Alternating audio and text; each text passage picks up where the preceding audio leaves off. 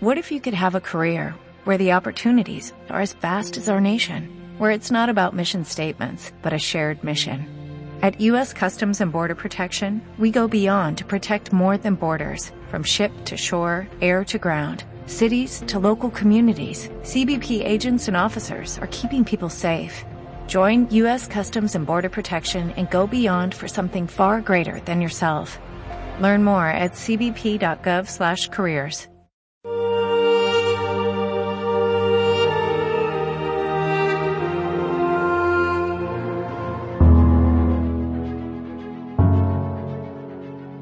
Ilustre Teófilo. Puesto que muchos han emprendido la tarea de componer un relato de los hechos que se han cumplido entre nosotros, como nos los transmitieron los que fueron desde el principio testigos oculares y servidores de la palabra, también yo he resuelto escribírtelos por su orden, después de investigarlo todo diligentemente desde el principio, para que conozcas la solidez de las enseñanzas que has recibido. En aquel tiempo Jesús volvió a Galilea con la fuerza del Espíritu y su fama se extendió por toda la comarca. Enseñaba en las sinagogas y todos lo alababan. Fue a Nazaret, donde se había criado. Entró en la sinagoga, como era su costumbre los sábados, y se puso en pie para hacer la lectura. Entregaron el rollo del profeta Isaías y desenrollándolo, encontró el pasaje donde estaba escrito, El Espíritu del Señor está sobre mí, porque Él me ha ungido. Me ha enviado a evangelizar a los pobres, a proclamar a los cautivos la libertad y a los ciegos la vista, a poner en libertad a los oprimidos, a proclamar el año de gracia del Señor y enrollando el rollo y devolviéndolo al que lo ayudaba, se sentó. Toda la sinagoga tenía los ojos clavados en él, y él comenzó a decirles, Hoy se ha cumplido esta escritura que acabáis de oír. Palabra del Señor. Gloria a ti, Señor Jesús. Bueno, aquí hay que ir por partes porque este Evangelio es importantísimo. En primer lugar, son dos fragmentos del Evangelio de Lucas, los primeros cuatro versículos del capítulo 1 y después el relato de la presencia del Señor en Nazaret, eh, ya del capítulo cuarto. Estos primeros versículos nos demuestran que ya en los primeros años había interés por parte de los que se acercaban a la iglesia judíos o gentiles, judíos o griegos o romanos, en estar seguros de si lo que les estaban contando era verdad o era una invención. Había inquietud. Tanto más cuanto era exigente esa nueva religión y también empezaba a ser peligrosa la militancia en esa nueva religión.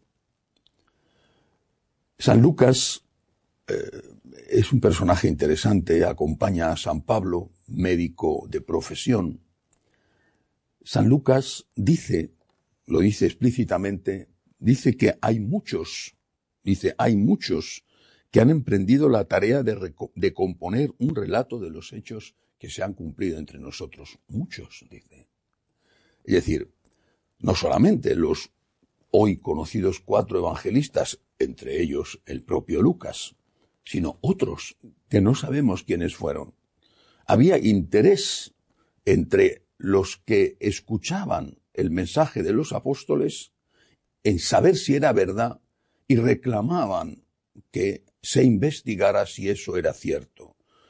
Pero dice, añade, dice, los hechos que se han cumplido entre nosotros, ¿cómo nos los transmitieron los que fueron desde el principio testigos oculares y servidores de la palabra? Esos hechos fueron transmitidos desde el primer momento, pero no escritos desde el primer momento. Jesús no dijo a sus apóstoles, id y escribid, dijo, id y predicad. Había una transmisión oral por parte de los que acompañaban a Jesús. A veces retenían detalles tan, tan pequeños que confirman la autenticidad de lo que cuentan, como cuando San Juan narra que cuando Judas se marcha, eh, era, dice, era ya de noche. La gente estaba inquieta, interesadísima, judíos y griegos, romanos, y querían saber si esto era verdad. Y este señor, Lucas, que es un científico, un científico de su época, bueno, un médico, un señor con estudios, este señor que ha conocido a San Pablo y ha seguido a San Pablo, decide asegurarse de que eso en lo que él cree, eso es cierto. Y si no, él no solamente está equivocado, sino que está conduciendo al error a los demás. Y em, empieza una investigación. ¿Cuándo se escribe esta investigación? Eh, San Lucas es también el autor de los Hechos de los Apóstoles. Cuando uno lee los Hechos de los Apóstoles, lo primero que descubre al llegar al final es que se interrumpen, mm, no digo violentamente, porque ahí no sé si hubo violencia, pero se interrumpen extrañamente, ya no hay más. San Lucas acompaña a San Pablo. San Pablo muere, no se sabe con exactitud la fecha, pero en torno al año 64. San Lucas ya no escribe más. No continúa el relato de los hechos de los apóstoles. No cuenta, por ejemplo, la muerte de San Pablo y era su secretario, su acompañante. San Pablo habla de él.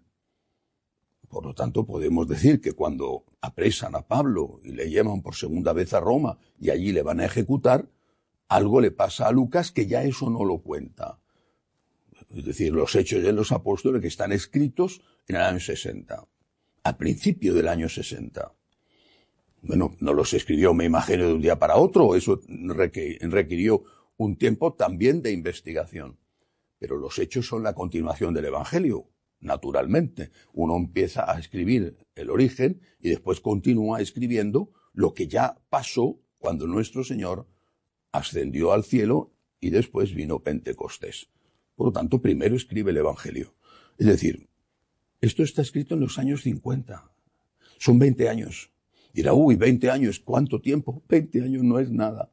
20 años después de la muerte y resurrección de nuestro Señor, ya Lucas escribe y dice que hay muchos que han escrito, es decir, que antes de Lucas ya han escrito otros. Lucas no cita si entre los muchos que han escrito está Mateo o Juan.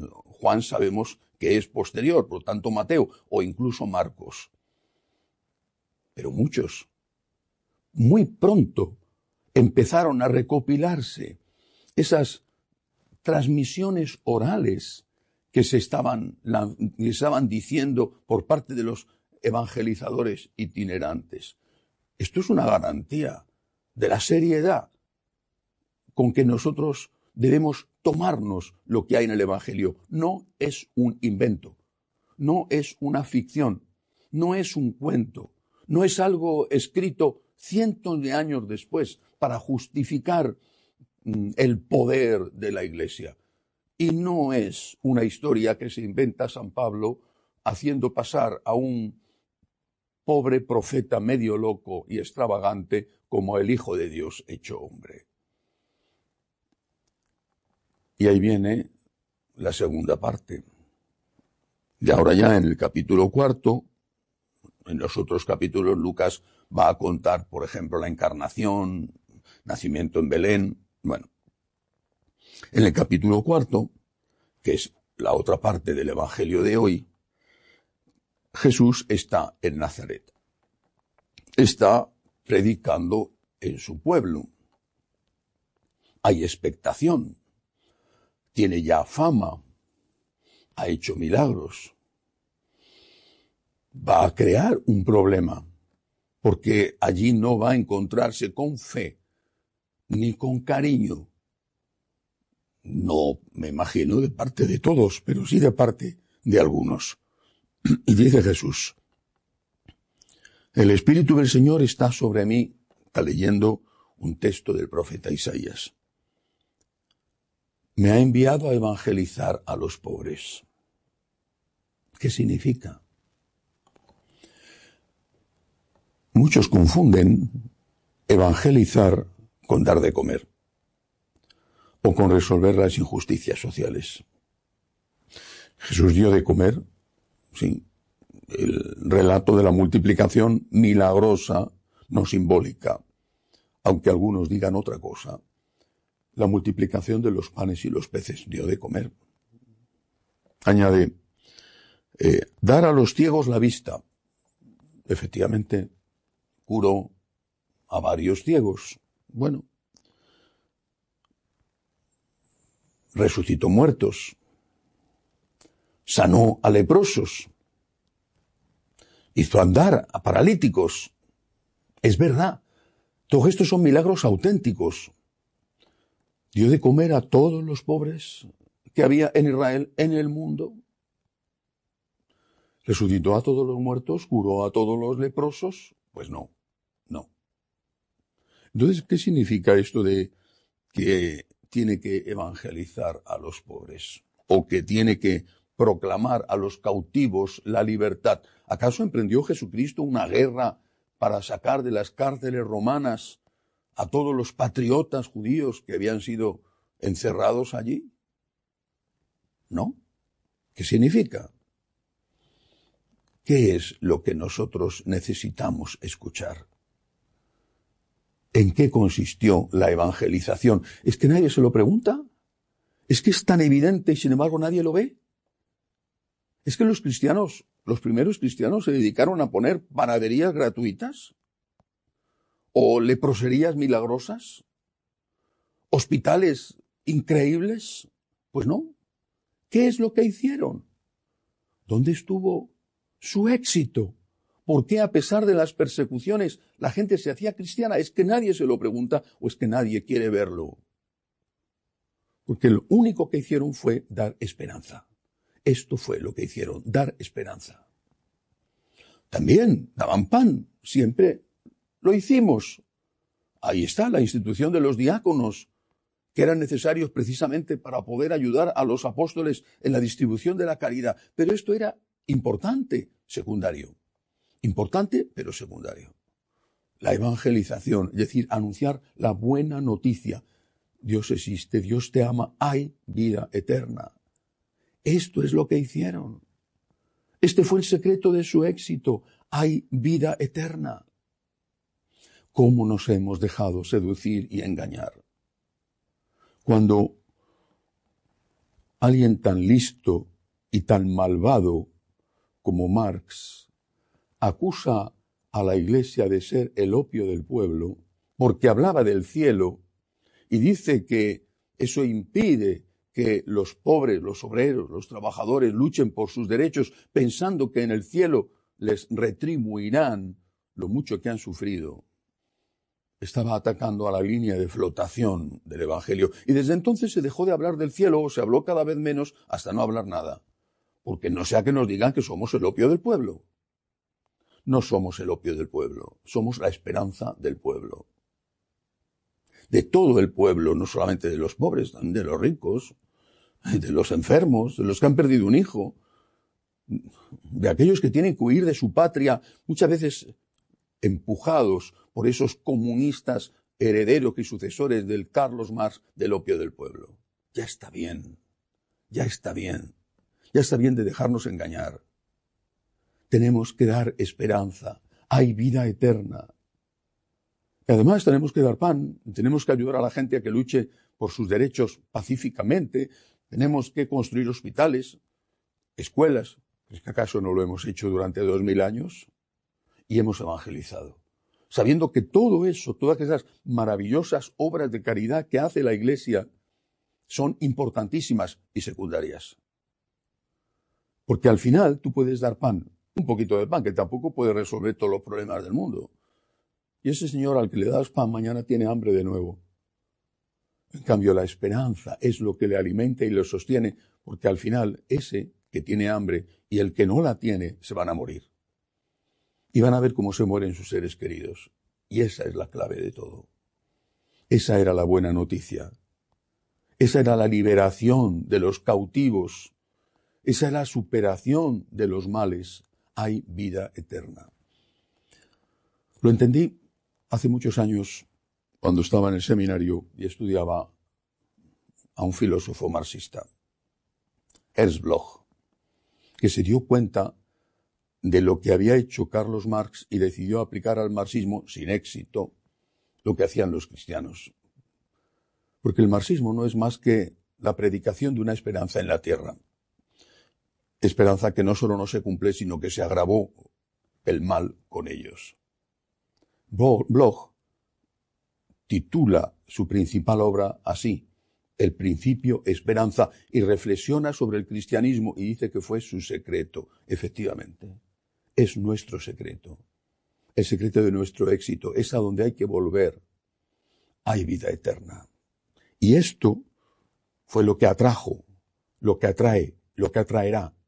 Y esto fue tan importante que un médico como Lucas dijo, aquí hay que asegurarse bien si lo que estamos contando es cierto o es una patraña. ¿Hay vida eterna? ¿Por qué? Porque Cristo resucitó. Hay que asegurarse bien de si Cristo resucitó o no resucitó. Porque si resucitó, todo es verdadero y tenemos esperanza. Y diciendo lo que dijo San Pablo, si no resucitó, somos los más desdichados de los hombres, pero Él resucitó. No lo olvidemos. Que así sea.